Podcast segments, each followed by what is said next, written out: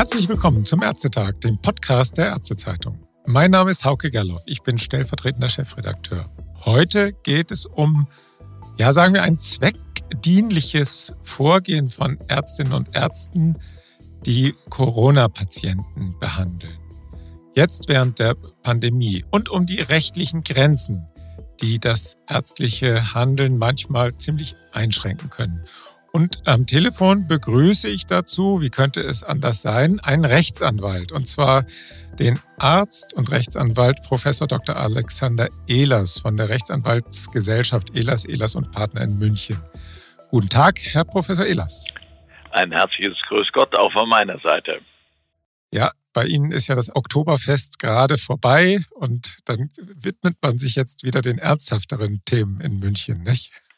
Ja, das ist richtig, zumal natürlich wir mit Spannung auf die Folgen des Oktoberfestes schauen, denn das war ja eine gewisse wagemutige Entscheidung, dieses weltweit größte äh, Fest ähm, durchlaufen zu lassen, äh, trotz äh, der Tatsache, dass die Pandemie ja noch nicht zu Ende ist. Und wir sehen es in den steigenden Inzidenzzahlen, auch wenn die heute nicht mehr die wirklich große Bedeutung haben. Mhm.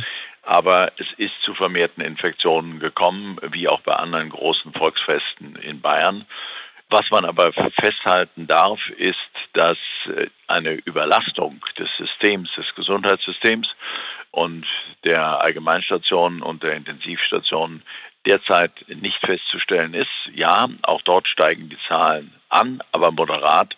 Und insofern gibt es noch keine Grundlage, massiv in das Geschehen durch Einschränkungen von persönlichen Freiheitsrechten einzugreifen. Mhm.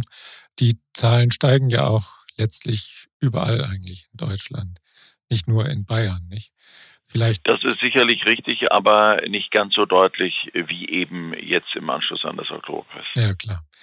Professor Ehlers, Hausärzte, das ist jetzt unser eigentliches Thema. Das ist Hausärzte, die sich immer wieder durch pragmatisches Vorgehen auszeichnen. Das ist ja auch manchmal durchaus nötig im Bürokratiedschungel des deutschen Gesundheitswesens. Da kennen sich ja manchmal nicht nur Patienten kaum noch aus, sondern auch Ärzte haben es nicht immer so ganz einfach. Gerade die Corona-Regeln sind da ja ein gutes Beispiel, die ja ständig gewechselt haben. Und nun habe ich tatsächlich neulich irgendwo aufgeschnappt, ich glaube, das war in irgendeinem ärztlichen Forum, dass es ärztliche Kolleginnen und Kollegen von Ihnen geben soll, die genesenen Zertifikate ausstellen, ohne dass ein positiver SARS-CoV-2-PCR-Test vorliegt. Da habe ich mich dann gefragt, naja, pragmatisch ist es ja schon. Die Diagnose, die mag abgeklärt sein durch Antigentests. Das klinische Bild stimmt. Vielleicht ist sogar ein Kontakt mit einem Covid-Patienten, mit einem anderen Covid-Patienten belegt. Also klarer Fall Covid-19. Aber nach Infektionsschutzgesetz braucht es für ein Zertifikat ja doch einen positiven PCR-Test.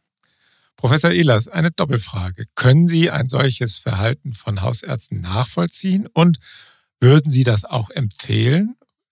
Äh, ich meine, am Ende stehen Sie ja doch mit einem Bein im Gefängnis, wenn Sie das tun, oder? Ja, zwei Fragen, die man relativ leicht aus medikolegaler Sicht beantworten kann. Wir haben das Infektionsschutzgesetz mit seinen eindeutigen Regelungen. Und hiernach, ich verzichte auf die genauen Zitate der Paragraphen, mhm. ist es so, dass ein Arzt oder eine andere berechtigte Person auch im Nachhinein ein genesenen Zertifikat ausstellen darf. Mhm. Wann darf er dieses genesenen Zertifikat ausstellen? Dann, wenn er vorliegen hat einen PCR-Test. Und es reicht eben nicht ein Antigentest aus, sondern es muss ein PCR-Test sein. Er muss sicher abklären, dass dieser Test zu der Person, die vor ihm sitzt, gehört. Er muss die Identität der Person feststellen, muss also wirklich wissen, ja, hier ist eine Infektion mit einem adäquaten Test, so wie er im Infektionsschutzgesetz verlangt wird, durchgeführt worden. Und dann wird er diese Dokumentation, diese Informationen ans Robert Koch Institut weiterleiten und das Robert Koch Institut stellt dann technisch dieses genesenen Zertifikat aus. Wenn er jetzt diesen Nachweis, den PCR-Test, nicht hat und trotzdem Daten weiterleitet, die das letztendlich vortäuschen, mhm. dann hat der Arzt ein Problem, das ist nämlich strafrechtlich relevant, ist ähm, im Infektionsschutzgesetz geregelt und kann mit einer Geldstrafe oder sogar mit Haft entsprechenden Rechtsfolgen verbunden sein. Ja, bis zu zwei Jahre, nicht? Ganz genau. Also bis ist kein Kavaliersdelikt, kann man sagen. Nein, das ist kein äh, Kavaliersdelikt und der Gesetzgeber hat hier ganz bewusst, auch wegen äh, der Gefahr, die sich aus einer solchen äh, Situation ergibt, für Dritte, für die Bevölkerung, ganz klare Regelungen geschaffen. Lex Specialis zu Regelungen, die wir im Strafrecht haben, Ausstellen unrichtiger ärztlicher Zeugnisse, also Paragraph 278 Strafgesetzbuch. Mhm. Und hier greift eben diese Norm. Und insofern mag manchmal viel Bürokratie, viele rechtliche Rahmenbedingungen, das Leben für einen Arzt in seiner täglichen Praxis sehr schwer sein. Aber ich kann nur dringend davor warnen, äh, selbst wenn der Wunsch von Patienten äh, groß ist oder aus ähm, finanziellen Gründen, weil man keinen äh, PCR-Test gemacht hat, hier eine solche Bestätigung ans RKI weiterzureichen, weil wir damit tatsächlich der Arzt dann strafrechtlich relevantes Handeln an den Tag legt. Mhm. Vielleicht, um das noch mal ein bisschen zu verdeutlichen, letztlich sehe ich das richtig, dass ein genesenen Zertifikat, das ohne vorliegenden PCR-Test erstellt wird, rechtlich auf einer Stufe zu sehen ist mit einem gefälschten Impfzertifikat, das ein Arzt für einen Impfgegner ausstellt. So ist es, richtig, oder? Ganz genau. Das entspricht genauso, wenn der Arzt eine Impfung bestätigt, die nicht durchgeführt worden ist, das steht auf gleicher Stufe. Mhm. Also Weil auch hier eben die Gefahr für Dritte, insbesondere für vulnerable Gruppen in unserer Gesellschaft äh, gegeben ist. Und deswegen ist das Strafmaß auch relativ deutlich. Mhm. Aber jetzt drehen wir die Sache nochmal ein bisschen. Also juristisch ist die Sache eindeutig, das ist klar. Und jetzt fragen wir mal nicht den Juristen Alexander Ehlers, sondern den Arzt mit einem gesunden Menschenverstand. Ist denn eine solche Rechtslage, wie wir sie eben jetzt herausgearbeitet haben, oder Sie haben sie herausgearbeitet, denn heute noch sinnvoll angesichts einer doch sehr weitgehend durchgeimpften oder zumindest durch Ansteckung immunologisch in den meisten Fällen auch nicht mehr, sagen wir, naiven Bevölkerung, auch angesichts überwiegend leichter Verläufe? Ist das nicht ein bisschen mit Kanonen auf Spatzen schießen? Nun, der Gesetzgeber gerade wenn wir über Strafrecht reden, äh, tut gut daran, nicht dauernd die Vorschriften äh, zu verändern, sondern die Bevölkerung, der Bürger muss wissen, worum es geht. Dass dieses Strafmaß hier im Infektionsschutz so verankert ist, liegt einfach daran, dass letztendlich die Bevölkerung geschützt werden soll, der Dritte. Mhm. Und ja, es ist sicherlich richtig, äh, wenn der Arzt eindeutige Belege dafür hat, der Patient war erkrankt, er hat die entsprechende Symptomatik, es sind adäquate Antigentests gemacht worden und so weiter und so weiter. Dann kann man ärztlicherseits natürlich großes Verständnis dafür haben und sagen, naja, ist ja eigentlich ganz klar gewesen, das war eine Covid-Infektion. Nichtsdestotrotz meine ich, äh, sollte der, ist der Gesetzgeber gut beraten, nicht dauernd die Vorschriften zu ändern. Sie selber haben es vorhin thematisiert, dass das Infektionsschutzgesetz dauernd geändert wird mhm. und die entsprechenden Verordnungen dazu ebenfalls. Und deswegen meine ich, auch wenn sich die Sachlage etwas geändert hat, wenn die Gefahr vielleicht jetzt nicht mehr so hoch ist. Aber wir haben immer noch schwere Verläufe. Das heißt, der Schutz der Dritten ist schon notwendig. Sollte man daran nichts ändern, zumal ja der Patient die Möglichkeit hat, äh, zum Zeitpunkt der Erkrankung einen entsprechenden Test durchführen zu lassen. Ja, es kann Kosten produzieren, aber es gibt auch Möglichkeiten, diesen Test kostenfrei zu bekommen. Und von daher ist dieses Argument, was vielfach angeführt wird, nicht unbedingt tragfähig. Mhm. Nun ist es ja trotz allem auch politisch möglich, etwas umzustellen. Sie haben jetzt gerade gesagt, man soll das nicht ständig wechseln oder nicht, nicht ständig äh, an den Regeln rumschrauben. Nun haben aber die Hausärzte jetzt bei ihrem letzten Hausärztetag die Forderung aufgestellt, genesenen Zertifikate nicht mehr an das Vorliegen von positiven SARS-CoV-2-PCR-Tests zu binden. Allein schon wegen der hohen Kosten für die Tests, die keine, letztlich dann meistens keine weitere Bedeutung für den klinischen Verlauf haben. Jedenfalls in den meisten Fällen haben sie den nicht. Was müsste der Gesundheitsminister denn unternehmen, um diese Verknüpfung aufzuheben? Müsste er da durch Bundestag und Bundesrat gehen oder wäre das relativ einfach möglich? Na, äh, einfach, äh, jede Änderung des Gesetzes erfordert natürlich das Durchlaufen des Gesetzgebungsverfahrens. Mhm. Und wir haben hier im Infektionsschutzgesetz eben die eindeutige Regelung, dass für ein Genesenen-Zertifikat eine solche äh, Nukleinsäurebestimmung, also PCR-Test, notwendig ist. Und von daher müsste man wieder ans Infektionsschutzgesetz dran. Und über die Kosten hatten wir eben schon gesprochen. Ich denke nicht, dass das das große Problem ist. Man kann natürlich äh, sagen, okay, die Sachlage hat sich geändert. Insgesamt ist die Bevölkerung zu großen Teilen durchgeimpft. Wir haben genügend Impfstoffe. Jeder kann sich impfen lassen, auch die vulnerablen Gruppen. Wir können die vulnerablen Gruppen anders schützen lassen. Aber ich glaube einfach, ich meine, man muss auch immer im Hinterkopf haben, das gilt im Augenblick für die Variante, die derzeit vorherrschend ist die Omikron-Variante, die eben mhm. deutlich infektiöser ist, aber weniger gefährlich. Das kann sich evolutionär bei der Entwicklung des Virus auch ändern. Und dann haben wir plötzlich wieder eine Situation, dass wir möglicherweise die, äh, die Gesetzlage ändern müssen. Deswegen würde ich wahrscheinlich, wäre ich Bundesgesundheitsminister, ich würde das im Augenblick nicht in Angriff nehmen. Mhm. Also eine Rechtsverordnung würde da nicht reichen, dass man da. wir haben eine Regelung, wir haben eine Rechtsverordnung würde hier nicht reichen, wir haben äh, eine Regelung eindeutig im Gesetz. Der Gesetzgeber könnte natürlich eine Rechtsverordnung erlassen. Das ist im Infektionsschutz äh, vorgesehen. Ja, genau. Und zwar im Paragraph 22a Absatz 4 Infektionsschutzgesetz ist vorgesehen, dass die Bundesregierung zum Erlass einer Rechtsverordnung die abweichende Anforderung an den Genesenen-Nachweis nach 22 Absatz 2, jetzt zitiere ich doch die Norm, Infektionsschutzgesetz beinhalten kann, ermächtigt wird. Von dieser Ermächtigung hat die Bundesregierung bisher keinen Gebrauch gemacht. Und sie könnte natürlich in einer solchen Rechtsverordnung, da müsste sie eben nicht ans Infektionsschutzgesetz dran, insbesondere die Nachweismöglichkeiten, mit denen die vorherige Infektion eben nachgewiesen werden kann, äh, modifizieren.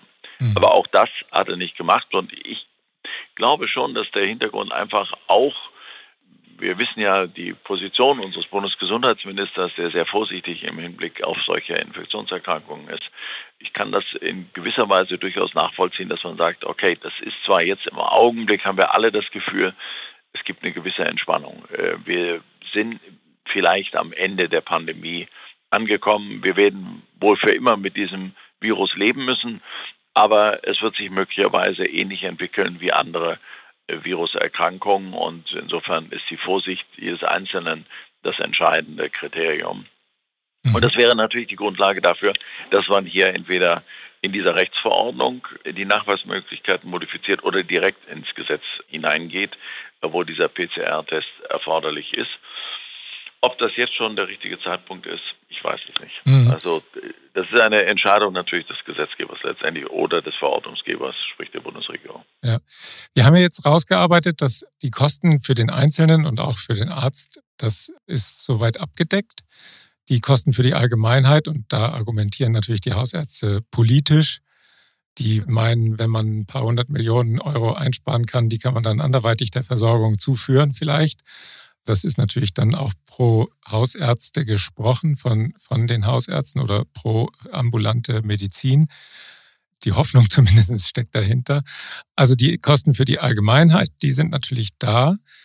Man könnte jetzt auch sagen, brauche ich eigentlich noch heute ein Genesenen-Zertifikat? Im Moment ist es ja gar nicht unbedingt nötig. Also in meiner Warn-App habe ich neulich die Meldung bekommen, Statusinformationen würden nicht mehr angezeigt, dann nicht mehr relevant. Das kommt ja dann, also, wenn es über die Warn-App kommt, von offizieller Seite. Was lässt sich daraus schließen? Also das ist natürlich jetzt ein eher gesundheitspolitisches Thema. Generell, wir haben ja auch in anderen Ländern in Europa Lockerungen, deutliche Lockerungen in diesem Bereich. Es ist richtig, dass uns diese Tests in den letzten Jahren sehr viel Geld gekostet haben, die Allgemeinheit. Mhm. Und zwar in erheblichen Beträgen und die könnte man natürlich durchaus, vor allen Dingen, wenn man sieht, dass äh, das Defizit der gesetzlichen Krankenversicherung für nächstes Jahr bei 17 Milliarden berechnet wird, äh, mit steigender Tendenz, könnte man sie gut verwenden. Das ist ein Argument, da bin ich bei Ihnen. Mhm. Das kann man, also wenn man von äh, den Kosten fürs Individuum oder für den Arzt sieht, ist das Argument nicht tragfähig. Wenn man es insgesamt für die Gesellschaft sieht, wird daraus unter diesen Umständen, die wir derzeit sehen, ich hatte das vorhin beschrieben, ja, durchaus ein Argument, was man äh, dafür nutzen kann. Weiterer Punkt, die Frage ist, brauchen wir das überhaupt noch in unserem täglichen Umgang? Äh, brauchen wir auch Dinge wie äh, Quarantäne und Isolation? Das ist eine sehr intensive Diskussion derzeit. Denn wir sehen im Augenblick, dass diese Eingriffe nicht wirklich zu einer Veränderung des Infektionsgeschehens mehr führen, weder im Hinblick auf Verhinderung von Infektionen Dritter, noch auf eine erhöhte Gefährdung von vulnerablen Gruppen. Das ist äh, nicht, äh, nicht greifbar. Äh, vor allen Dingen alle und auch eine Überforderung des Gesundheitssystems sehen wir dabei nicht. Eher umgekehrt wird ein Schuh draus, dass durch diese Maßnahmen uns Mitarbeiterinnen und Mitarbeitern in stationären Einrichtungen, Pflegeeinrichtungen fehlen, die aufgrund einer Infektion nicht mehr zur Verfügung stehen und eben für einen Zeitraum ausfallen.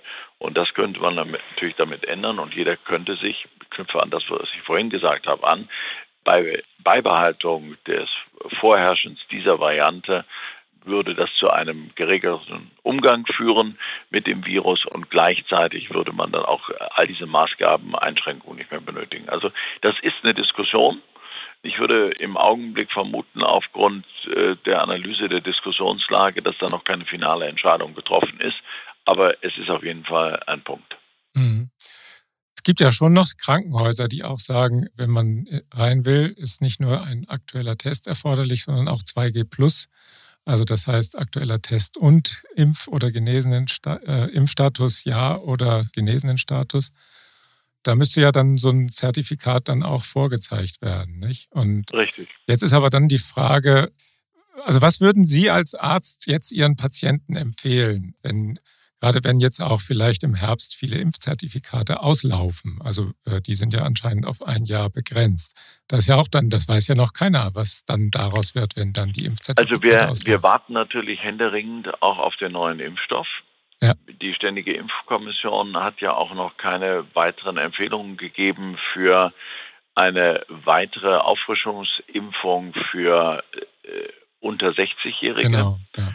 Wir haben nur die Impfempfehlung für über 60-Jährige und dann bei immungeschwächten Personen. Genau. Gut, der Impfstoff ist da. Ne? Also das immerhin. Also BA4, BA5, der ist ja inzwischen soweit da. Gut, aber wir haben keine, keine Empfehlung zum, ähm, zum von der Ständigen Impfkommission dazu. Genau. Und deswegen warten natürlich viele ab. Ich persönlich, wenn ich Arzt wäre, das ist äh, arbeite natürlich schon lange nicht mehr als Arzt, aber würde ich natürlich sagen, okay, bei der derzeitigen Situation ist es unklar, wie sich das weiterentwickeln wird, würde ich dann halt den Test machen, um das Genesenen-Zertifikat äh, wieder äh, aufzufrischen, auch bei den Kosten. Eine Impfung im Augenblick ja, sie ist empfohlen, nur man muss das im Einzelfall wirklich prüfen, bei der Person also eine generelle Empfehlung zu geben, ja oder nein, Impfung würde ich derzeit nicht tun, denn das, äh, ich denke, dass die Ständige Impfkommission eine hervorragende Arbeit macht und dass man diesen ähm, Empfehlungen auch folgen sollte. Ich selber bin also auch noch nicht aufgefrischt, weil ich nicht äh, darunter falle.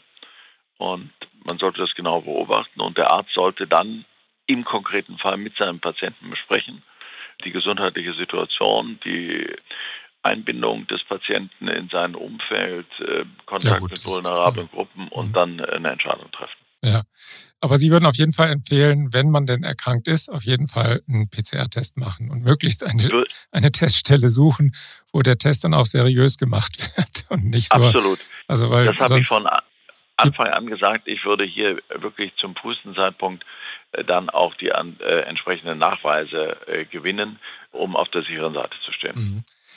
Dann kommen wir langsam zum Schluss. Aber eine ketzerische Frage will ich doch noch stellen. Also wenn jetzt die, diese Corona-Warn-App TWA, wenn die jetzt sagt, der Status sei nicht mehr relevant, das ist ja dann letztlich, geht das vom RKI dann aus als, als Meldung. Das ist ja offiziell abgesegnet.